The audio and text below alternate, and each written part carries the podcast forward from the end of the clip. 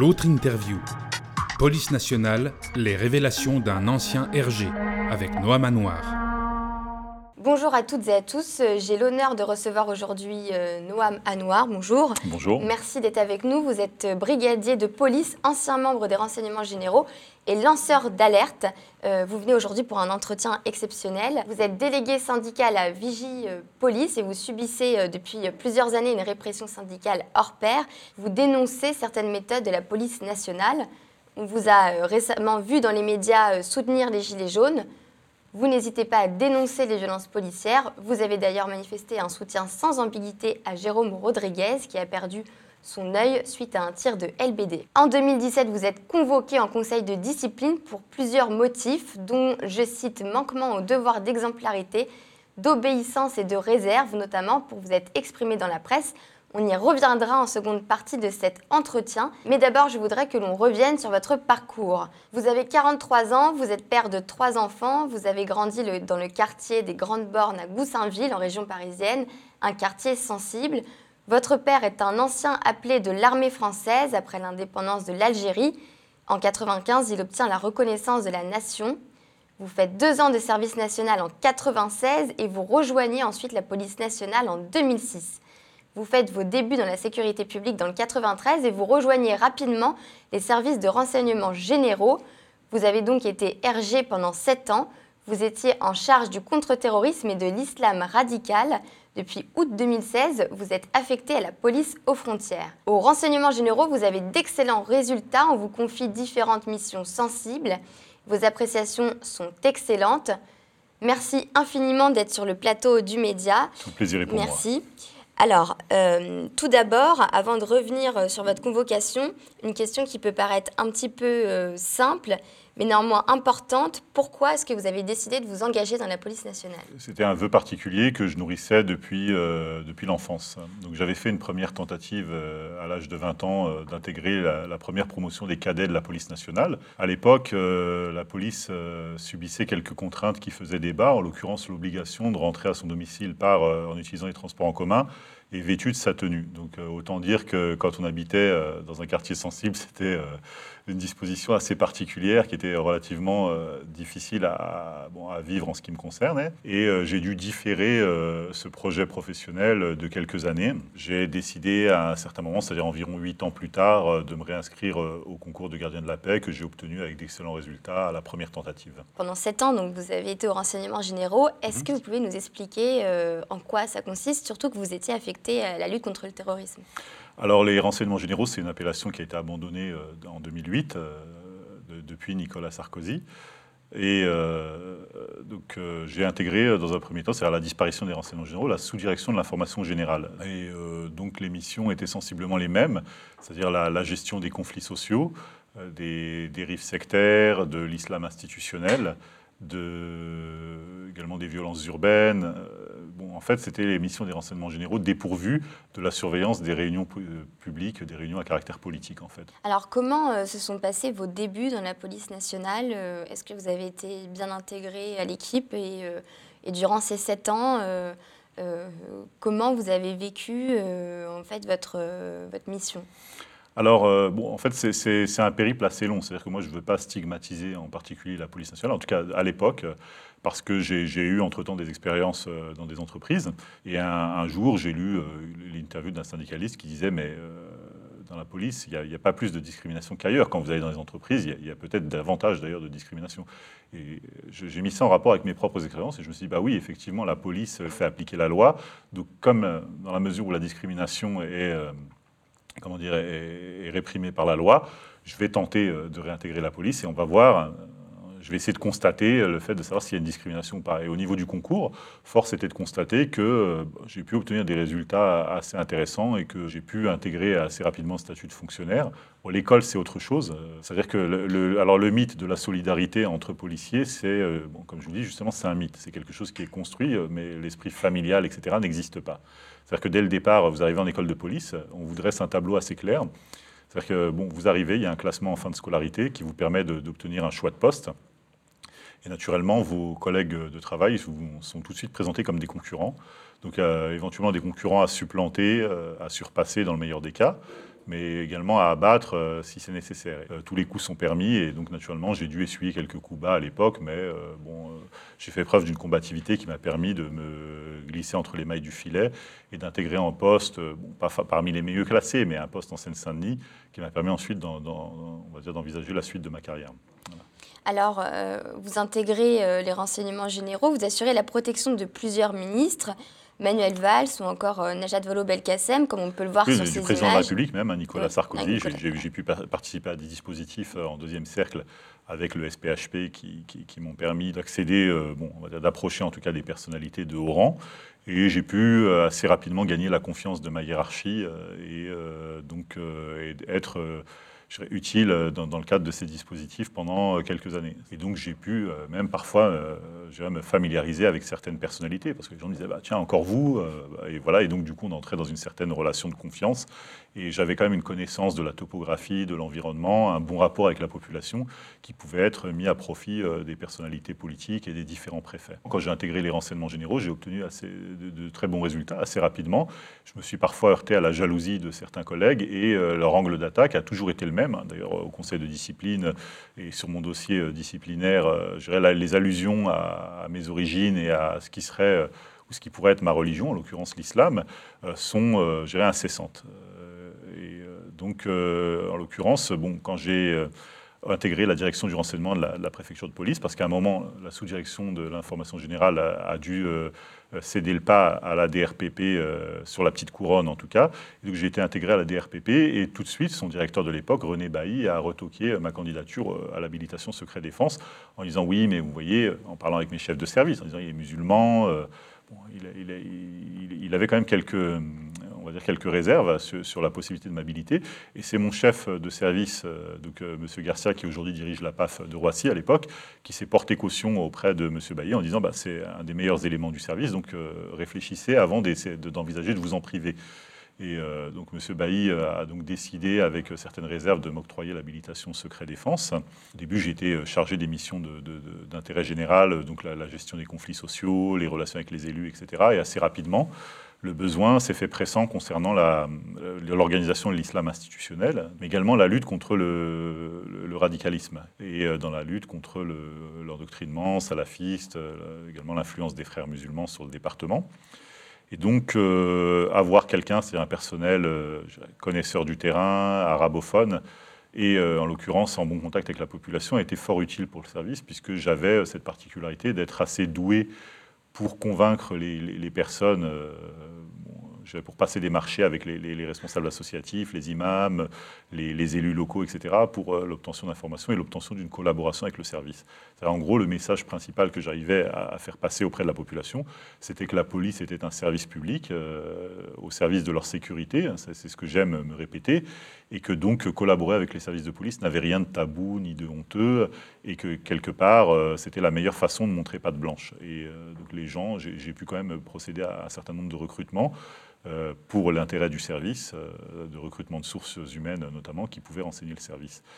Et donc à Charlie Hebdo, effectivement, tout le monde est, tombé de haut.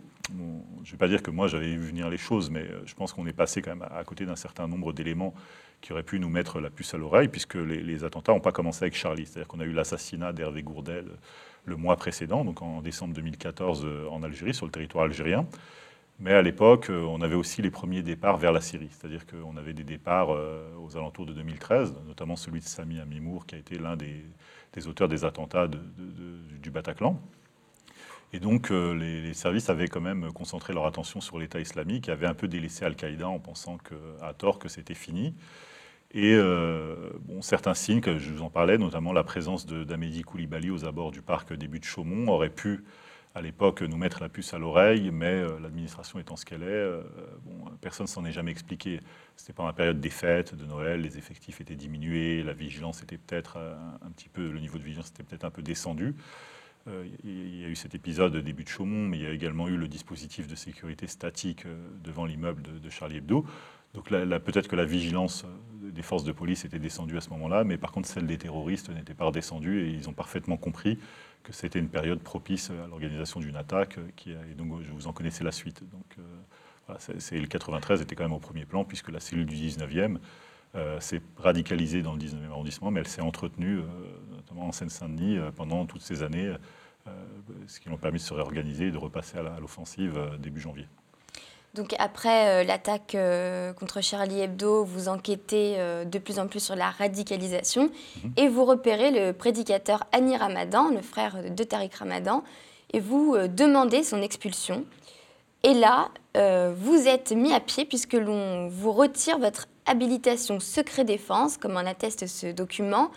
Euh, assez étonnant. Est-ce que vous pouvez nous expliquer qu'est-ce qui s'est passé? Bon, Après Charlie Hebdo, euh, disons que moi, j'ai continué mon travail comme il se devait. C'est-à-dire que bon, on était un peu sous le coup de, on va dire à la fois de l'émotion, mais également bon, de, l'envie aussi de passer à l'action, c'est-à-dire de, participer à une campagne de prévention du terrorisme puisqu'à l'époque, euh, le territoire français était frappé de façon très régulière, notamment euh, avec une périodicité d'environ deux mois, mais avec des exceptions. C'est à ce moment-là que le, ministère de l'Intérieur m'a démarché, hein, parce que la Seine-Saint-Denis était quand même un, vivier important, euh, je du point de vue de la population musulmane, c'est-à-dire environ, on, va, on va tabler sur environ peut-être 10% de la population musulmane à l'échelle nationale. Le bureau central du culte me connaissait, me reconnaissait pour euh, mon expertise, et donc ils m'ont démarché au, fin de me recruter pour prendre des dispositions. Donc euh, moi, en réunion off, la, disposition que, j'ai suggérée euh,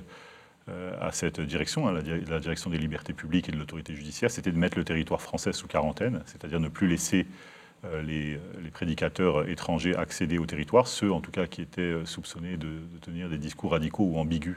ensuite, euh, j'ai à l'époque proposé également la surveillance des sites internet, des chaînes cryptées, etc. Donc il y avait des mesures d'urgence à prendre. donc sur le moment, au moment de l'entretien, en tout cas, mes propos ont été reçus, acceptés.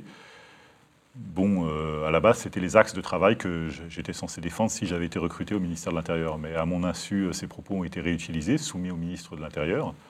Et euh, donc, euh, ma direction a été avertie justement de la teneur de cet entretien et on m'a reproché euh, ces suggestions. Ça a été considéré comme un défaut de loyauté, donc c'est ce qui m'est reproché en l'occurrence lors de ma convocation au conseil de discipline et on m'a sommé de, rassembler mes affaires et de quitter le service pour, et de me mettre à la recherche d'un nouveau service d'accueil, ce qui, ce, pourquoi je me suis exécuté. En l'occurrence, par la suite, je me suis aperçu que, en c'était a priori un prétexte puisque le monde de la police étant ce qu'il est, il y a quand même des porosités, euh, notamment au service de renseignement. J'entretenais de, très bonnes relations avec un certain nombre de cadres et de hauts fonctionnaires du renseignement et du ministère de l'Intérieur, et on m'a dit, bah, figure-toi que depuis 2011, euh, tu es placé sur écoute, donc euh, sur interception de sécurité, et on te surveille parce que naturellement, tu as donné, tu as accès à un certain nombre de dossiers sensibles, tu as un certain nombre d'interlocuteurs également reconnus comme étant assez sensibles, et donc euh, on ne peut pas te donner autant de pouvoir sans te surveiller. Donc euh, en l'occurrence, euh, ton portable, d'ailleurs c'était assez prévisible puisque j'étais le seul fonctionnaire du service du corps d'encadrement et d'application à bénéficier d'un portable de service. Donc en l'occurrence, il y avait une volonté de me surveiller. Bon, bah, j'en ai pris acte. Je crois que sur par contre les modalités de surveillance, leur caractère, en tout cas leur légalité, reste à, à démontrer, puisque je crois que, bah, encore une fois, allusion a été faite à ma religion, parce que quand on surveille, il faut qu'il y ait une signature du Premier ministre, d'une commission, qui doit valider euh, la mise sur écoute. Et donc, en l'occurrence, euh, bon, il y avait tout un tas de, pardon, mais pour alimenter le dossier, de saloperies, hein, si je puis dire. C'est-à-dire bon, des, fonctionnaires avec qui euh, je travaillais tous les jours, qui, rendaient compte d'éléments assez douteux, c'est-à-dire qu'on est allé manger une pizza ensemble, il a pris une pizza quatre fromages, donc on soupçonne de manger halal, vous voyez ce, genre de, choses il est en bon terme avec les, euh, responsables associatifs, l'imam Chalgoumi, M. Enish, Mohamed Enish, qui est responsable de, de l'UAM 93, Rokaya Diallo, euh, sur son mail, je recevais la newsletter de Rokaya Diallo que je croisais euh, dans les réceptions mondaines. J'ai assez vite, après mon départ du service, constaté qu'un certain nombre de hauts fonctionnaires que je pouvais avec qui j'entretenais des relations assez étroites, donc un commissaire de police de la DGSI, un sous-directeur de la DGSE, donc du ministère de la Défense, un commissaire de police de l'état-major opérationnel également euh, à Beauvau, de l'état-major antiterroriste, donc euh, ont pris leur distance avec moi. C'est-à-dire qu'elles ne répondaient plus à mes appels, à mes sollicitations, parce que je suppose qu'on les a prévenus euh, justement de ces surveillances et naturellement, bon, je ne peux pas leur reprocher de, d'avoir pris des précautions. Donc l'idée, c'était de, justement de me couper de mon réseau professionnel, de m'ostraciser et de me mettre à l'écart. Et donc, euh, s'en est suivi euh, ce dont vous avez parlé. C'est-à-dire que je, pense qu'au moment de Charlie, les autorités ont pensé que le pire était derrière nous. Donc ils ont été renforcés, on a eu tout un tas de mesures qui ont été prises. Et en fin de compte, euh, on a été confronté euh, au 11 septembre à la française, si je puis dire, c'est-à-dire au 13 novembre. Donc à ce moment-là, moi j'étais euh, en recherche d'un nouveau service, j'étais à mon domicile. Des collègues m'appellent du service pour me prévenir que de la première explosion. Donc on me dit, bah, écoute, le service t'a pas remplacé, pour le moment on est un peu, si je puis dire, un, peu dépourvu, et on souhaiterait que tu viennes. Bah, moi je, viens et j'enfile mon gilet pare-balles et mon arme, parce que moi je comprends tout de suite. Hein. Euh, vous, travaillez sur le secteur de la Seine-Saint-Denis euh, donc, euh, depuis des années. Même si vous avez été mis à l'écart, vous connaissez très bien ce terrain et vous comprenez. Oui, bien sûr. Il y a des éléments qui me laissent penser de façon, de, façon très probable qu'il s'agit d'un acte terroriste. Parce que, enfin, de il y a une règle qui, était fixée à l'époque, mais les terroristes ont une faculté d'adaptation qui est supérieure à la nôtre. C'est-à-dire que nous, on essaye d'anticiper d'anticiper leur mode de pensée la plupart aimaient bien mourir le vendredi, les, kamikazes. C'est-à-dire que ça a été le cas des frères Kouachi, d'Amedi Koulibaly, également le, terroriste du Thalys, euh, donc Al-Kazani, qui, a perpétré son attentat le vendredi, Sali, euh, près de Grenoble, celui qui avait décapité son employeur également.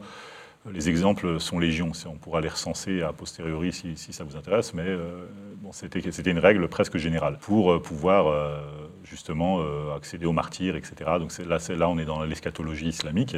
On parle d'une explosion au Stade de France le vendredi. Bon, pour moi, il n'y a pas de doute, donc j'y vais. Les fonctionnaires ne sont pas forcément informés de ma situation administrative, de mon départ du service, mon départ probable, hein, puisque j'étais encore intégré à la DRPP. Et donc les, fonctionnaires de sécurité publique m'apprécient et donc ils me laissent passer. Je passe je contourne tous les barrages. Et donc euh, au moment où j'arrive, euh, il y a la deuxième explosion qui se produit aux, abords du Quick. Donc j'ai un collègue qui m'appelle et qui me dit bon bah il est devant moi, il vient de se faire sauter euh, au McDo. Et euh, donc, euh, le collègue établit le périmètre et j'essaye de le rejoindre. Et là, effectivement, on barre la route. On me dit Ah non, non, c'est pas possible. Et là, euh, effectivement, je croise le, préfet de Seine-Saint-Denis qui me connaît comme étant référent sur ces questions-là. Et tout de suite, il vient en civil, de façon extrêmement modeste. Et là, il m'invite à, le suivre et à, le guider dans les rues. Et donc, je le conduis sur les lieux. Et il me pose la question il me dit bah, Ça fait quelques temps que je ne vous ai pas vu. je lui dis bah, Effectivement, c'est pas le moment d'en parler, mais j'ai quelques difficultés relationnelles avec ma hiérarchie il me dit, bah, écoutez, moi, il n'y a pas de souci, j'ai besoin de vous. Euh, et on ne peut pas se permettre de se passer de ressources telles que vous. Donc, euh, vous m'envoyez votre CV en rentrant chez vous, là. Donc, il était environ 4 heures du matin. Il vous dit ça le 13 novembre Ah oui, tout à fait. Et il me dit, j'ai besoin de vous, donc euh, on, voit ça. Et donc, il m'envoie une correspondance mail, quand je lui envoie mon CV, dans laquelle il me dit, bah, je vois comment on peut vous intégrer à mon cabinet. Je la mets à votre disposition sans son aval, qui me pardonne s'il si, si, nous, nous, écoute. Des mails que. voilà, mais, moi, ma direction, au départ, a essayé de me traiter de mythomane, etc. Bon, en disant, maintenant, il n'était pas là, il, il raconte n'importe quoi. Bon, moi, j'y étais, euh, et j'ai un témoin, euh, j'ai de premier choix, c'est le préfet de Seine-Saint-Denis. Voilà. Et euh, donc, donc il, essaie de, il propose de m'intégrer à son cabinet. À côté de ça, bon, les, les revendications pleuvent et les promesses d'attaque contre le territoire pleuvent. Et donc, moi, j'ai envie de me rendre utile à, la nation française. Et donc, je, propose au préfet euh, mes services dans les plus brefs délais. Et donc, naturellement, ça ne va pas sans susciter la jalousie de, mes anciens collaborateurs et de mon ancienne direction. Donc, au départ, ils font traîner les choses. ils prétextent des questions financières en disant oui, mais si on vous laisse, on vous met un fonctionnaire en détachement, il faut le remplacer. Nous aussi, on est sur la corde raide. Ensuite, ils prétextent des difficultés administratives. Et à la fin, ils plantent, euh, je dirais, le projet. Le préfet me dit écoutez, ils n'ont pas envie, euh, ils émettent vraiment de fortes résistances. Et donc, je ne peux pas m'obstiner à, aller contre leur volonté parce que, bon, je pense qu'ils ont dû aussi, à mon avis, euh, euh, glisser quelques messages subliminaux. Euh, vous savez, ces affaires d'écoute, etc., ces soupçons. bon, je ne sais pas comment ils, se sont débrouillés, mais bon, le projet avorte finalement. Et bon, on me retire mon habilitation secret défense. D'ailleurs, je la prends par Mediapart. Comme ce fonctionnaire d'origine maghrébine, en poste en Seine-Saint-Denis, cantonné chez lui et sur le point de se faire retirer son habilitation secret défense. Hier, on lui reprochait des méthodes douteuses, des contacts opaques avec certains responsables communautaires locaux. Des accusations qui sont très graves. Euh, quelle a été euh, la réaction de votre, de votre hiérarchie à ce moment-là? Aucune. C'est-à-dire qu'a priori, euh, bon, les poursuites pour violation du devoir de réserve, apparemment, elles semblent concerner les fonctionnaires de police dès lors qu'ils ne vont pas dans le sens du vent. C'est-à-dire que, bon, on a eu un syndicat de police qui a donné une consigne de vote favorable à Emmanuel Macron pendant l'entre-deux tours. Il n'y a pas eu de poursuite pour euh, violation du devoir de neutralité. Ou, et donc, a priori, là, euh, ils ont laissé faire. Moi, je l'ai appris par la presse. J'ai pas forcément saisi l'IGPN à ce moment-là parce que bon, j'avais d'autres chats à fouetter, si je puis dire. Mais effectivement, bon, j'ai en tout cas eu écho de ce que certains éléments de la DRPP pouvaient penser de moi à ce moment-là. Malgré ce, parcours au sein des renseignements généraux, vous subissez un certain nombre de mesquineries et d'attaques de la part de vos collègues. Un soir, vous découvrez sur votre pare-brise un tract du Front National. On vous empêche aussi d'accéder aux locaux et vous alertez votre direction. Et que dit votre direction? Il n'y a pas eu forcément de réaction. Je dirais que c'était un parcours un peu sournois hein, de la part de, certains collègues. J'ai mes idées sur euh, les personnes qui sont à l'origine de, ce genre d'actes malveillants. J'étais un peu résigné, donc j'ai décidé de postuler euh, pour un poste beaucoup plus euh, classique et traditionnel, donc à la police aux frontières. Et là, naturellement, il n'y a pas eu d'opposition. On dit, bon, vous voulez aller à la PAF, allez-y, il n'y a aucun souci. et donc, on m'a presque aidé à partir à ce moment-là.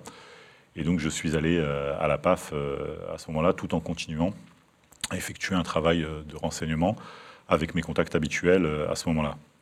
Puisque j'étais connu, en Seine-Saint-Denis comme étant un interlocuteur privilégié pour la population, pour les acteurs associatifs. Je continue mes contacts parce que naturellement je suis démarché par, par des personnes qui ont des informations à transmettre et je joue le jeu, c'est-à-dire que je me refais le relais, notamment après l'attentat de Nice. Donc une propagande de l'État islamique qui m'est transmise par euh, des, contacts privilégiés qui me disent, ben voilà ce qui se passe sur le département, on a des gens qui, travaillent pour l'État islamique, c'est-à-dire euh, réellement, et qui tractent euh, à destination de la jeunesse. Donc moi j'ai quand même le sens du devoir en tant que policier, même si je suis plus affecté au, service de renseignement, j'essaye d'organiser le relais. Et je m'aperçois qu'il y a une, direction départementale de la sécurité intérieure qui marche sur mes plates-bandes, c'est-à-dire qui contacte à mon insu les agents immatriculés que, j'avais recrutés pour, euh, dans un premier temps, me dénigrer, mais également pour essayer de les, euh, attirer dans leur filet. Parce que bon, le, gros problème de, certains fonctionnaires du service de renseignement, c'est que quand on, veut, quand on veut des fonctionnaires plus blancs que blancs, sans faire de jeu de mots, mais c'est-à-dire euh, originaires de la Creuse, d'Ardèche, avec des profils ultra lisses, c'est très bien, mais avec la population, c'est pas ce qui fonctionne le mieux. Donc du coup, bah, comme ils m'ont mis sur écoute, ils savent avec qui je corresponds, qui me fournit des informations en partie, et ils essaient de démarcher ces gens en disant du mal de moi. Bon, comme les gens me sont à peu près loyaux, ils, m'en rendent compte. Et euh, bon, s'en suivent quand même quelques remous, notamment avec la DDSI 77 et notamment le renseignement territorial 77, euh, principalement pour ces raisons, c'est-à-dire pour des, approches de mes sources à mon insu. Et euh, donc j'arrive également à recruter une personne sur zone, c'est-à-dire une personne qui se trouve euh, en Syrie et qui euh, souhaite rentrer. Un jeune homme qui pensait aussi qu'il allait accéder à des responsabilités militaires parce qu'il venait de France, etc. Bon, qui s'est retrouvé avec une pelle à, devoir creuser pour enterrer les morts. Donc bon, naturellement, autant dire qu'il était prêt à négocier pour revenir. Et donc tous ces gens, par l'intermédiaire de leur famille, de certains de leurs amis, demandent à entrer en contact avec des gens des services de renseignement. Et moi, je, dois faire face à, une certaine un certain nombre de demandes que j'essaye de, relayer euh, tant bien que mal. Sachant qu'à ce moment-là, vous ne travaillez plus mm. pour les services de renseignement. Non, j'étais à, peu près entre les deux. Voilà, euh, vous êtes au centre de, rétention administrative, mais vous continuez en fait d'exercer. Euh, oui, tout à fait, un travail de relationnel. vous transmettez à la DGSI un certain nombre d'informations. Oui, tout à fait, DGSE, DGSI, hein, donc tous les services de renseignement, renseignement territorial, etc. Donc là, après, ça se fait un petit peu au gré de mes bonnes relations avec un certain nombre de fonctionnaires de police avec qui je suis encore en contact. Et d'ailleurs, au centre de rétention, il se passe que ben, un certain nombre d'éléments radicalisés euh, passent, transitent par le centre de rétention, parce que naturellement, euh, ben, pour les résidents étrangers, avant d'être expulsés, ils ne sont pas conduits directement dans l'avion, ils sont placés en rétention euh, pour une certaine durée. Et on en a un qui, est extrait, extrait de sa prison après avoir purgé une peine pour un délit de droit commun, qui se radicalise en prison parce qu'il est, il est co-détenu d'une personne condamnée pour association de malfaiteurs en relation avec une entreprise terroriste, et donc il se retrouve en co-détenu, en co-détention avec cette personne. Il se radicalise à son tour, et euh, donc il se retrouve au centre de rétention. donc je prends contact avec lui, et j'essaye de comprendre, de lui dire qu'est-ce qu'on vous reproche. Euh, le, bon, le, type nous dit tout de suite, moi je suis innocent, etc. etc. Bon, j'essaye de l'écouter. Et euh, il me dit, mais de toute façon, je, moi je suis au courant que mon pays d'origine ne veut pas de moi, puisque je suis arrivé en France très jeune, et comme ils estiment que je me suis radicalisé en France, euh, eux estiment que j'ai rien à faire dans leur pays. Donc euh, ils m'ont prévenu d'ores et déjà qu'ils laisseraient jamais, euh, ils fourniraient jamais à l'administration française le laisser-passer consulaire. Et je sais que de toute façon, je vais faire mes 45 jours de rétention et je vais, je vais retourner chez moi. Et il avait raison, c'est-à-dire que même pour les dépouilles mortelles, par exemple, des terroristes morts en France, les pays d'origine n'ont jamais accepté le rapatriement des dépouilles.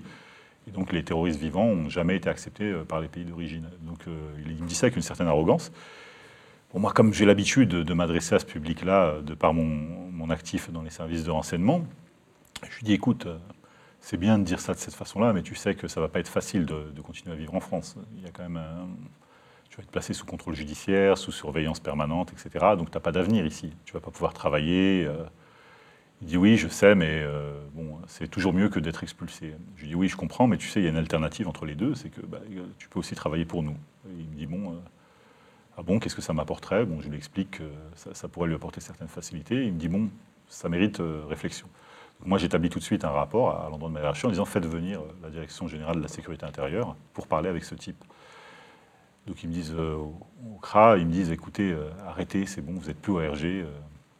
Euh. Oui, mais on a quand même un type avec un profil particulier qui va être relâché dans la nature. Il ne va, pas être, va pas être expulsé, vous le savez très bien, donc il faut le recruter. donc on me dit ok, au centre de rétention, on me dit bon, on veut bien transmettre votre rapport à la DDSI, mais ne faites plus ça, on s'en fout, on vous demande de garder les retenues. et globalement, les missions de police traditionnelles, etc., vous oubliez.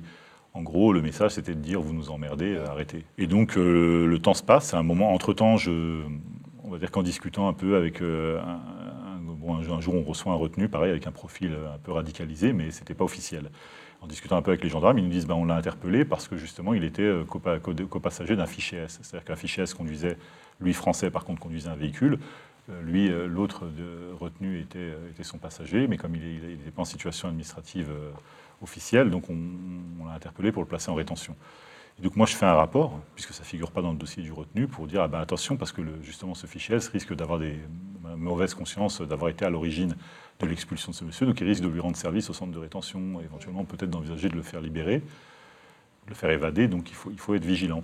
Et j'établis un rapport le matin même, contre l'avis de ma hiérarchie, et euh, l'après-midi, euh, le fichier S se présente aux portes du centre de rétention. Et donc il est refoulé. Et bon, naturellement, on ne félicite absolument pas. Au contraire, euh, limite, on me critique presque d'avoir pris cette initiative, parce qu'ils ne veulent pas de vagues, en fait, ils ne veulent pas d'histoire. Et euh, donc j'apprendrai dans mon dossier disciplinaire qu'on euh, utilisera même ces éléments contre moi en disant bah, il avait quand même une certaine facilité à discuter avec les, les fichiers S, etc. etc. Donc, euh, donc, non seulement on ne me remercie pas, mais euh, limite on ajoute ça euh, à, mon, à mon fardeau. Vous faites des accusations qui sont tout de même très douteuses. Oui, tout à fait. Alors que vous, vous faites juste votre travail en fait. Oui, tout à fait. Je fais même un peu plus que mon travail.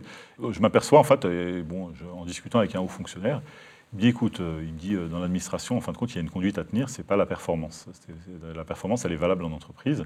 Dans l'administration, on demande aux gens d'être lisses, de ne pas faire de vagues, et on peut éventuellement leur pardonner d'être mauvais. Donc moi, c'est une explication que je prends en compte, qui me paraît euh, réaliste, mais qui euh, ne me satisfait pas. on ne peut pas s'habituer ou demander à des gens d'être mauvais ou voyez, euh, mais, d'être lisse en priorité, ce n'est pas, pas le but.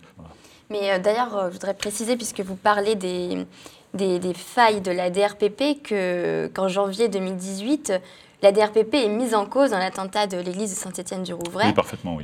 Puisqu'un des, des, fonctionnaires du groupe informatique et procès euh, aurait alerté, donc un fonctionnaire de police, euh, des agissements euh, suspects du terroriste sur le réseau Telegram quelques jours avant l'attentat et que la hiérarchie n'a donc rien fait. Avant l'attentat de Saint-Étienne-du-Rouvray, on avait bah, une surveillance numérique sur la chaîne Telegram, je crois que c'était Sabre de Lumière, donc la chaîne de, de Rachid Kassim dans laquelle euh, Adèle Kermiche, donc l'auteur de l'attentat de Saint-Étienne-du-Rouvray, euh, faisait le malin, c'est-à-dire qu'il s'est pris en photo, etc. D'ailleurs, la photo est consultable sur Mediapart. Et on avait un fonctionnaire de la DRPP qui, a fait preuve de vigilance et qui a transmis un rapport en disant bah, attention, on a une personne qui s'est localisée à Saint-Étienne-du-Rouvray et qui va attaquer l'église. Donc la personne s'est présentée une première fois à l'église. Euh, elle a trouvé les portes de l'église fermées et elle a même annoncé s'y rendre, je crois, le lendemain. Et bon, on n'a eu absolument aucune réaction des services de renseignement pour empêcher l'attentat. Et en l'occurrence, euh, quand Mediapart a révélé l'affaire, euh, l'IGPN a ensuite noyé le poisson. Et aujourd'hui, je crois qu'une instruction est en cours pour déterminer les responsabilités de l'administration, mais les faits sont là. C'est-à-dire que les gens sont passés à l'acte, on n'a pas réussi à les en empêcher. Alors, euh, au CRA de Méline Amelot, que vous rejoignez en 2016, on peut clairement dire que c'est un placard pour vous, vu les compétences que vous avez. Et là, vous constatez qu'il y a des affichages à caractère raciste des mails également. Euh, qu'est-ce que vous faites lorsque vous constatez ces faits? Alors, je l'ai. Bon, c'est un réflexe professionnel, euh, propre euh, à ma, qualité d'agent du renseignement, c'est-à-dire que je les, je les fige dans le temps, c'est-à-dire que je les, je, les, je les, prends en photo, je collecte les éléments et je les conserve. J'ai l'impression qu'il y a des collègues, notamment d'autres brigades, qui ont quand même une certaine facilité à me reprocher des choses, à émettre, à lancer des rumeurs donc c'est toujours un petit peu sur le même axe, c'est-à-dire sur le même angle d'attaque, c'est la personnalité, un banlieusard, misogyne, indélicat, radical au, plan de la religion, c'est-à-dire qui mange, pas, qui mange pas de porc, etc. Donc des, attaques extrêmement basses. Et donc je me dis, bon, bah, il y a quand même un climat, effectivement, d'affichage, de, de, etc., qui méritent qu'on puisse conserver les, éléments au cas où. Et effectivement, assez rapidement, bon, dans, le mois, je suis reçu par euh, ma, directrice qui me dit, bon, euh, il y a des collègues qui semblent avoir une dent contre vous, qui nous reprochent des choses, etc. Qu'est-ce qu'on peut faire? Donc ça se fait en présence d'une de ma plus 1, c'est-à-dire une brigadier chef qui, euh, qui assiste à l'entretien. Et moi, je lui dis, bah, écoutez, c'est curieux, si en toute confiance, hein, naturellement, puisque moi, je présume que, la, chef du CRA, à ce moment-là, est de bonne foi. Je lui dis, bah, j'ai collecté des éléments d'ambiance qui me laissent penser qu'il y a un climat raciste au sein de, de votre institution. Et naturellement, ça peut expliquer euh, les, remontrances et les animosités à mon encontre, euh, de la part de certains fonctionnaires, pas tous, parce qu'il y a des gens très bien au CRA, j'en ai croisé, mais malheureusement, il y a beaucoup de gens euh, qui, peuvent peut-être entrer dans ce cadre-là. Et donc je montre les éléments et je vois effectivement que la brigade, la brigade chef qui se trouve dans la pièce euh, est un peu confuse. Et donc euh, j'apprendrai plus tard la procédure qu'elle s'est précipitée pour prévenir tout le monde en disant bah, attention, euh, il y a quelqu'un dans le manoir qui nous, qui nous observe, qui prend des clichés, etc. Vous dénoncez, donc vous êtes lanceur d'alerte sur ces, sur, ces, sur ces affichages, et vous, vous déposez une affiche au CRA en soutien aux policiers tués dans l'attentat de Magnanville. On peut voir cette affiche, et cette affiche va être retirée du CRA. Oui, tout à fait. Alors, euh, cette affiche va être retirée du CRA euh, au moment où je vais diligenter euh, une procédure contre la direction du CRA. Et à l'époque, je n'avais pas forcément fait le rapprochement, donc ils retirent toute forme d'affichage. C'était les affiches que je leur reproche d'avoir mis en place. Donc on a un moniteur de tir qui, qui participera aux auditions, qui dira qu'il me connaît, alors que je ne le connais absolument pas, que j'ai travaillé pour lui, que je suis un mauvais fonctionnaire, etc. Donc il fera une déclaration mensongère, un parjure sur audition. Et il dira qu'il avait effectivement vu l'affiche euh, bah, de Dieudonné, l'affiche fluorescente, mais qu'il avait pensé, du fait qu'elle était fluorescente, qu'il s'agissait d'une affiche d'évacuation, de consignes de secours, etc. Bon, il prend les gens pour des imbéciles. En l'occurrence, on retire les affiches euh, que j'ai moi-même apposées euh, favorables à, Jean-Baptiste Salvin et à, sa compagne, Jessica. Et donc, on fera aussi disparaître des lettres de félicitations de mon dossier. C'est-à-dire que j'ai une dizaine de lettres de félicitations à mon actif toutes euh, plus ou moins en rapport avec soit des interventions en service, soit euh, en rapport avec la lutte antiterroriste. On fera disparaître également le rapport dont je vous ai parlé euh, concernant l'intrusion du fichier S. Donc, et là, je commence à entrevoir un petit peu ce qui se se trame. C'est-à-dire qu'en l'occurrence, on essaye de me faire passer pour un musulman avant toute chose. Et en l'occurrence, tous les éléments qui laisseraient penser que je lutte, en tout cas que je m'engage contre le radicalisme, contre le terrorisme, etc., on les fait disparaître. Et donc, à la lecture de mon dossier, c'était les éléments qui vont se confirmer. Donc, euh, à la date à laquelle, c'est-à-dire le, 23 novembre, à la date à laquelle je me rends à l'IGPN, on n'a aucun élément formalisé contre moi, c'est-à-dire aucun rapport, absolument rien. Là, vous retournez en congé maladie hein, à ce moment-là? Oui, tout à fait. Je, en fait, je, demande à mon médecin de, de, de, me couvrir sur une, euh, entre guillemets, pour euh, une parenthèse, c'est-à-dire pour souffler et en même temps pour essayer de, retrouver un petit peu de sérénité et m'organiser dans ma démarche, euh, justement, de, parce que là, euh, compte tenu de ce qui s'est passé à la DRPP, euh, bon, j'étais venu au CRA pour essayer d'envisager la suite de ma carrière, mais je comprends bien que c'est là tout à fait la continuité de ce qui se passe à la DRPP. On imagine que psychologiquement, pour vous, c'est une période difficile et pendant votre absence, vous apprenez qu'on demande à des collègues féminines de vous accuser de harcèlement. Oui, alors en l'occurrence à une collègue en particulier avec qui je m'entends bien, et on est quand même assez proches, mais en tout bien, tout honneur, on, entretient des relations professionnelles. Et euh, donc elle est démarchée en mon absence, euh, et on, lui fait miroiter, euh, et ça c'est quelque chose qu'on maintient.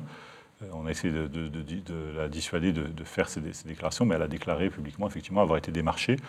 On, lui a laissé entrevoir une mutation à Toulouse, et par contre on lui a fait savoir que j'étais quelqu'un de gênant et qu'il fallait obtenir ma révocation des effectifs de police nationale. Et donc, euh, bon, il y a tout un tas d'éléments précis qui ont été donnés. C'est-à-dire que la chef du CRA dira on a des éléments, mais on souhaiterait raccrocher nos wagons. Donc, les wagons, c'est quoi? C'est d'essayer de dire que je suis quelqu'un euh, finalement de mal élevé, euh, un banlieusard misogyne. Que, bon, on m'a même accusé, on lui a demandé de m'accuser de l'avoir molesté, de l'avoir séquestré dans une salle, etc. Ce qui était absolument faux. Et moi, bon, c'est ce que je dis à l'IGPN. Je dis bah, si ces faits sont avérés, bah, il y a des témoins, il y a Normalement, il y a des, rapports datés, c'est-à-dire que le jour où bah, quelqu'un moleste euh, une personne dans, l'enceinte du CRA, bah, on établit au moins un rapport, au minimum, c'est voir une plainte, etc. Mais là, il n'y a absolument rien. on parle de harcèlement par voie SMS. Je dis, bah, écoutez, pas de souci, dit de demander à la victime présumée de, de, présenter les SMS en sa possession, etc. Il n'y a absolument rien. il y a un rapport vide. Cette collègue, si je comprends bien, on lui dit si vous voulez votre euh, mutation, on lui fait En fait, ça s'est fait différemment. Voilà, on lui dit, on lui dit, on lui parle de raccrocher les wagons, d'être reçu dans les locaux tout neufs de l'IGPN, et euh, elle n'entre pas dans le jeu. Elle fera preuve d'une honorabilité euh, honnêtement surprenante parce qu'elle elle va venir me, me dénoncer les faits. Et donc, euh, elle, prend un avocat et elle dit non, non, moi, j'entre pas dans ce jeu-là. Qu'elle euh, refuse d'apporter ces fausses accusations à votre rencontre. Mais euh, en l'occurrence, cette fonctionnaire donc, tombe enceinte. Elle, elle demande sa mutation parce qu'elle elle est, fortement éprouvée par ce type de proposition. Donc, le directeur du CRA intervient pour faire annuler sa, mutation et il la persécute pendant sa grossesse. C'est-à-dire qu'elle elle reçoit un certain nombre de visites à domicile de fonctionnaires en tenue alors qu'elle est mère de famille, elle est, elle est convoquée au conseil de discipline. Donc elle, accouche, elle refuse d'aller au conseil de discipline pour des raisons médicales, sur l'avis de son médecin d'ailleurs. Le conseil de discipline se tient en son absence et elle écope de 18 mois de suspension euh, parce qu'on l'accuse d'avoir inventé euh, toute cette histoire alors qu'en fait, au fond, euh, tout le monde sait très bien qu'elle n'a absolument rien inventé. Vous êtes nommé délégué syndical Vigie le 23 août. Mhm. Le 24 août, vous êtes convoqué à un conseil de discipline qui mhm. doit se tenir au mois de septembre 2017. Voilà pour euh, les motifs suivants manquement au devoir d'exemplarité, d'obéissance, de réserve, aux obligations de rendre compte, de loyauté, pour avoir porté atteinte au crédit au renom de la police nationale et pour avoir fait preuve de négligence professionnelle. On vous accuse de, différents éléments, on va les, citer point par point et euh, vous allez euh, en fait, ce voilà, ce qui est curieux, c'est que globalement, au départ, c'est moi qui saisis l'IGPN pour dénoncer des, des dysfonctionnements au sein de l'administration. Et en fait, l'IGPN euh, bah, ne réagit pas euh, sur les éléments, euh, sur ma saisine à moi. Mais c'est directement une enquête qui est diligentée contre moi, contre, mes états de service. Et donc on fouille dans mes poubelles pour essayer de trouver des éléments pour me mettre en cause devant le conseil de discipline. Et le directeur du CRA semble ne pas beaucoup se soucier du bon usage et des éléments que je dénonce. Et euh, en gros, il répand euh, le bruit que, d'ailleurs, il organise même une réunion euh, avec le personnel pour dire qu'il a des éléments à charge contre moi, que ça va aboutir à une, sanction contre moi, et donc ceux qui, refuseront ou qui mettront en cause la hiérarchie du CRA devront en subir les conséquences, globalement. Donc, bon, moi, je comprends rapidement qu'il n'y a pas grand-chose à attendre de lui, et donc je saisis l'opinion publique dans, les règles hein, du lanceur d'alerte pour dénoncer ces éléments. En relatant, à l'occasion d'un entretien d'embauche à la direction des libertés publiques, les propos tenus par une islamiste radicale, a manqué à l'obligation de loyauté. J'ai passé un entretien d'embauche et euh, j'ai alerté effectivement les, cadres de la direction des libertés publiques dans le cadre de ce qui aurait dû être mes missions euh, au sein de leur service, puisqu'ils avaient donné un, accord de principe pour mon recrutement chez eux. On me reproche d'avoir transgressé la chaîne hiérarchique. Alors qu'au départ, euh, moi, j'étais venu passer un entretien d'embauche. Je n'étais pas venu alimenter un service euh, concurrent en information. En l'occurrence, ce service a utilisé ces informations à mon insu, parce qu'ils ont estimé qu'il y avait une urgence à, réagir. Donc j'avais réussi à les convaincre, mais normalement, ça aurait dû se faire dans le cadre de ma collaboration avec ce service. ils l'ont fait hors cadre, c'est-à-dire qu'ils l'ont fait vraiment de façon très, urgente. Donc on ne se soucie pas beaucoup de l'esprit, finalement, de l'initiative puisque c'est concernant Annie Ramadan, euh, ils ont fait finalement ce, que j'avais recommandé, puisque c'est Mathias Feckel qui l'a fait interpeller sur le territoire français en 2017 et euh, l'a fait expulser. Donc euh, globalement, ma recommandation a été suivie. Donc elle a été exploitée politiquement, puisque ça s'est fait, je crois, une ou deux semaines avant les élections présidentielles. Mais par contre, on me le reproche. En adoptant un comportement et en tenant des propos déplacés à l'endroit de ses collègues féminines, en prenant des libertés avec les procédures internes, dont sans intermédiaire d'effet vestimentaire à des retenues, en adoptant une proximité malvenue avec des retenues, privilégiant certaines origines, a manqué au devoir d'exemplarité. Quand ils ont diligenté cette enquête, ils ont fait croire que Sabine, donc ma collègue, avait déposé plainte contre moi et que cette enquête avait, lieu dans ce cadre. Je crois qu'elle a passé son concours euh, de gardien de la paix. Je lui ai dit si tu réussis ton concours, tu, me payeras un plateau de sushi parce que j'adore les sushis, j'adore ça. Donc quand elle est revenue son concours, je dis alors où est mon plateau de sushi euh, C'est une façon de l'encourager en fait, à, passer son concours. ont, ils ont pris ça, ils ont transformé ça en une invitation au, restaurant, une invitation à assistante, etc. Moi, c'est des choses que j'assume de façon très sereine, il euh, n'y a aucun souci. Si, si ça c'est du harcèlement, je pense qu'il y a un certain nombre de, personnes qui ont du souci à se faire. Voilà. Surtout qu'on Moi, je suis quelqu'un de très bien éduqué, j'ai aucun problème avec ça.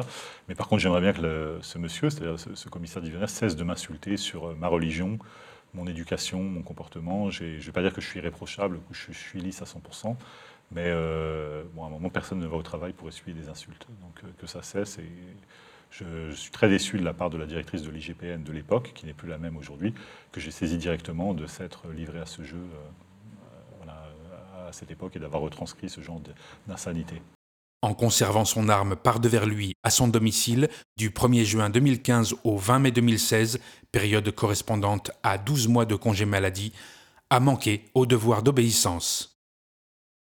J'ai été policier antiterroriste, j'ai risqué ma vie sur le terrain à plusieurs reprises puisque je suis allé sur il y a un certain nombre de vidéos qui témoigne du fait que je me suis trouvé sur des terrains d'opération à, un certain nombre. Euh, et, je vivais euh, à l'époque très près de la Seine-Saint-Denis, c'est-à-dire du territoire dans lequel j'exerçais. Donc j'ai conservé mon arme avec moi pour pouvoir me protéger à mon domicile. C'était le cas de, plusieurs fonctionnaires. Ça a même été une politique publique à un moment de, permettre à des fonctionnaires de rester, euh, de prendre les transports en commun avec leurs armes sur les trajets retour, etc., pour, dans le cadre de la menace antiterroriste. On a un commissaire de la, de la, de la BAC 94, je crois d'ailleurs, qui, qui, a été décoré de la Légion d'honneur parce qu'il s'est rendu au Bataclan et qu'il a réussi à neutraliser un des terroristes. Ça aurait pu être moi au Stade de France, le destin en a voulu autrement, mais euh, j'étais prêt à le faire si euh, la situation s'était présentée. Donc aujourd'hui, vous êtes aussi sorti de chez vous, euh, vous n'étiez pas en service avec votre arme de service. Voilà, donc c'est quelque chose, c'est une disposition pour laquelle on a récompensé des personnes. Moi aujourd'hui, on me le reproche et on est presque prêt à me virer pour ces raisons. Euh, c'est quelque chose que j'assume parfaitement. J'avais mon arme avec moi, je l'ai gardée. Si l'administration la voulait et était venue la récupérer à mon domicile, je l'aurais sans doute rendue, mais euh, ça n'a pas été le cas. Elle ne s'est absolument pas manifestée. Pour ma part, euh, si j'avais été confronté nez à nez avec un terroriste au Stade de France le 13 novembre, je l'aurais neutralisé sur le champ avec mon arme, et c'est quelque chose que j'assume parfaitement. Qu'on vienne me, me, réprimer pour ces raisons, j'aurai la conscience tranquille. Alors, malgré euh, ces accusations de la DRPP, euh, qui, soyons clairs, sont des accusations... Et de la police aux frontières, hein, pas que la DRPP. Et, de la police aux frontières, euh, on vous accuse clairement de communautarisme, de harcèlement, de mauvaise conduite. Vous recevez de nombreux soutiens de personnes haut placées, plusieurs courriers que vous nous avez transmis, par exemple. Des personnes quand même relativement crédibles, c'est-à-dire l'adjoint au chef des, des renseignements généraux 93, un commissaire de police qui aujourd'hui exerce sur, la, sur une circonscription de, Seine-Saint-Denis. Et euh, donc un commissaire de police qui est chef de service également, deux préfets, c'est-à-dire une personne qui exerce les, fonctions de directeur de cabinet du préfet de Seine-et-Marne aujourd'hui, le préfet euh, Clavreul qui est connu pour euh, sa connaissance quand même du terrain dans la lutte contre l'antisémitisme. Il est délégué interministériel à la lutte contre le racisme et l'antisémitisme. Il, a été remplacé depuis, mais effectivement, euh, c'est quand même... Vous a, qui vous a soutenu. Et il y a aussi euh, un de, vos anciens chefs, euh, aujourd'hui à la retraite, qui cite J'ai été stupéfait par la décision de la DRPP de vouloir se débarrasser d'un aussi bon élément. Ce sont ces mots. Bah, en fait, alors mon interprétation, et là je laisse, je vais laisser la parenthèse ouverte peut-être pour une prochaine interview, c'est que bon, dans le cadre de, mes activités au service de renseignement, naturellement, j'ai été euh, amené à, prendre connaissance d'informations sensibles qui pourraient mettre en cause certaines personnalités politiques de haut rang. C'est peut-être une explication à ce qui se passe actuellement. Donc euh, voilà, j'en dirai pas plus. Aujourd'hui, vous risquez euh, la révocation Éventuellement. Donc vous risquez de perdre votre poste et vous ne, vous ne vous êtes pas présenté à ce conseil de discipline. Alors jusqu'à présent, euh, il a été reporté pour des raisons médicales, mais euh, je ne me suis jamais présenté aux auditions puisque l'enquête euh, qui devait concerner les faits que je dénonçais a été déléguée au commissaire Pierre Bordereau. J'ai toujours refusé de le reconnaître comme une autorité légitime pour mener cette enquête puisque mes dénonciations et les faits que je dénonçais étaient, concernaient le service qu'il était à, la base à même de pouvoir gérer. Donc je dénonçais des dysfonctionnements de, des dysfonctionnements de gestion dans son service. Et donc j'ai toujours demandé à ce qu'une autorité neutre soit à même de diligenter cette enquête, ce qui n'a jamais été le cas. Donc euh, je conteste fortement euh, la teneur et la légitimité euh, des éléments qui, figurent dans les conclusions de cette enquête. Alors pour résumer cet entretien assez dense, vous me, coupez si je me mhm. trompe, vous alertez de différents dysfonctionnements au sein mhm. de la police, vous allez sur le terrain, vous fichez euh, des personnes euh, possiblement radicalisées, vous transmettez des mhm. informations à la DGSE, et c'est vous qui êtes convoqué en conseil Oui, parce de qu'en fait, il y, a y ce qu'on appelle en, en psychologie le syndrome du médecin annonciateur. C'est-à-dire que vous venez avec une mauvaise nouvelle et finalement, euh, les personnes, je dirais, euh, ce qui ne devrait pas être le cas, hein, mais peut-être euh, un peu faibles d'esprit ou, ou faibles euh, point de vue psychologique, s'en prennent à vous parce que vous annoncez la mauvaise nouvelle. Voilà, en quelque sorte. Donc, en l'occurrence, euh, que ce soit sur le terrorisme, la menace terroriste, mais sur les fonctionnements inhérents au fonctionnement de la police nationale, c'est des, choses qui sont assez connues. C'est-à-dire que, clairement, euh, tout ce que j'ai pu avancer s'est avéré exact, a même été utilisé euh, dans certains cas, et pourtant, effectivement, on me culpabilise d'avoir euh, tenu ces propos. Alors, euh, je rappelle qu'on peut vous soutenir sur le site Le Pot commun et vous pouvez aussi signer euh, la pétition euh, sur le site Mes Opinions. Vous êtes avec Alexandre Langlois qui est venu aussi sur Tout ce fait. plateau. Parce que j'ai fait une demande de protection fonctionnelle auprès de l'administration, c'est-à-dire qu'en principe, quand on a des litiges avec l'administration ou entre fonctionnaires, on peut demander à l'administration de prendre en charge nos frais d'avocat. Ça m'a été refusé, ça a été refusé à ma collègue Sabine, qui était enceinte, pour des raisons euh, qu'on ne nous a pas justifiées. C'est-à-dire qu'on nous a simplement contenté de ne pas nous répondre. Donc j'en appelle à la solidarité, à la solidarité de nos concitoyens pour prendre en charge mes frais d'avocat, euh, les frais d'avocat également de Sabine, si possible, et euh, les, comment dire, les, des frais médicaux également, puisque je suis père d'une enfant qui souffre d'un, syndrome assez rare, et donc naturellement, aujourd'hui ma situation ne me permet pas, euh, en étant euh, arrêté euh, et mon traitement étant réduit de moitié, de bénéficier, de, de pouvoir assumer sereinement ces frais médicaux. Je voudrais savoir pourquoi est-ce que vous qui êtes resté dans l'ombre si longtemps, vous décidez aujourd'hui de parler ouvertement de ce que vous avez subi au sein de la police pendant toutes ces années? Pour deux raisons. La première, c'est qu'on vous dit toujours, restez dans l'ombre, ne la ramenez pas, peut-être que vous pourrez sauver les meubles, mais en fin de compte, je m'aperçois qu'on ne me fait absolument aucun cadeau. C'est-à-dire que tout ce qu'on a pu me faire, on me l'a fait. J'espère qu'on ne fera pas pire, mais a priori, j'espère, euh, je pense que si on avait pu me faire pire, justement, ça serait fait. Puis, euh, quand on a, on a eu des élections euh, présidentielles, législatives, etc., j'ai eu quand même une forme d'espoir. C'est-à-dire que je m'étais dit que bah, peut-être qu'avec des personnalités comme Laurent Nunez, euh, que, j'estime beaucoup, que j'ai servi en Seine-Saint-Denis, etc., que les choses pourraient, seraient susceptibles de changer. J'ai croisé M. Castaner sur un plateau euh, télé ces dernières semaines. Je lui ai demandé, euh, avec l'énergie du désespoir, de nous recevoir pour pouvoir lui exposer les, cas de figure de, de mes collègues de Vigie. J'ai dû essuyer une fin de non-recevoir et donc aujourd'hui je suis un peu désespéré justement. Je crois que malheureusement les hommes politiques sont tous faits dans le même moule et que il n'y a, il y a pas grand-chose à espérer de leur part. Donc euh, j'en appelle à l'opinion publique euh, et à la mobilisation pour pouvoir faire bouger les lignes. Alors, vous, n'avez pas caché votre soutien aux Gilets jaunes. D'ailleurs, Vigie euh, Oui, euh, l'a annoncé euh, dès le début, dès le 17 novembre. Mhm. Vous avez été sur plusieurs plateaux pour parler des Gilets jaunes et le ministre de l'Intérieur, donc M. Castaner, a tendance à opposer les policiers et les Gilets jaunes. Est-ce que vous avez un mot pour le ministre de l'Intérieur? Je réitère mon soutien à, à Jérôme Rodriguez, puisque naturellement, euh, l'usage de la force, euh, de la coercition en police, il est valable uniquement dans le cadre de la légitime défense. Et euh, Jérôme Rodriguez n'était pas l'agresseur des forces de police au moment où il a été atteint. Il va falloir assumer tout ce qui a été fait. Je pense que ce sera très difficile pour l'exécutif actuel d'assumer donc, euh, tout, tout- ce qui a eu lieu depuis euh, des semaines. Le système, loin d'assumer ses fautes aujourd'hui, use de ces stratagèmes nauséabonds concernant M. Rodriguez. On a fait fuiter de façon très volontaire, à mon avis, ses antécédents judiciaires dans la presse, bien qu'il n'ait pas été condamné a priori. On nous a fait savoir qu'il avait été mis en cause dans plusieurs affaires judiciaires, ce qui sous-entendait en filigrane qu'il aurait peut-être mérité ce qui lui arrivait. Et euh, je crois que c'est un discours qui, euh, une direction qui est dangereuse, qui est mauvaise. On attend, par exemple, pourquoi pas, le jour où on va nous dévoiler les dossiers médicaux des Gilets jaunes, en nous apprenant qu'ils sont séropositifs ou cancéreux. C'est du même ordre, puisqu'il s'agit purement et simplement de violation du secret professionnel. Je crois que c'est une direction qui est euh, extrêmement mauvaise, qui n'amènera rien de bon. Donc j'en appelle euh, au président de la République, pas seulement au ministère de l'Intérieur, mais de prendre en compte euh, les, signaux qui lui sont donnés sans quoi personne aujourd'hui ne sait ce vers quoi on se dirige. Moi, je crois au mouvement des Gilets jaunes dans le sens où il s'agit d'un mouvement révolutionnaire, au sens propre du terme. Il a ses tares. Je condamne fermement tout- toutes les violences qui ont été commises à l'encontre, par exemple, des fonctionnaires de police de Lyon ce week-end lors de l'acte 14, mais également les, insultes et les invectives dont a été victime M. Finkielkraut, puisqu'elles sont injustifiables. Mais cela n'empêche pas de répondre aux questions de fond et je crois qu'il ne faut pas détourner le débat de fond. et j'espère que nous trouverons une réponse à toutes nos interrogations dans les semaines à venir. Je vous remercie, euh, Noah Manoir, d'être euh, venu sur ce plateau euh, nous raconter votre parcours semé d'embûches au sein de la police nationale.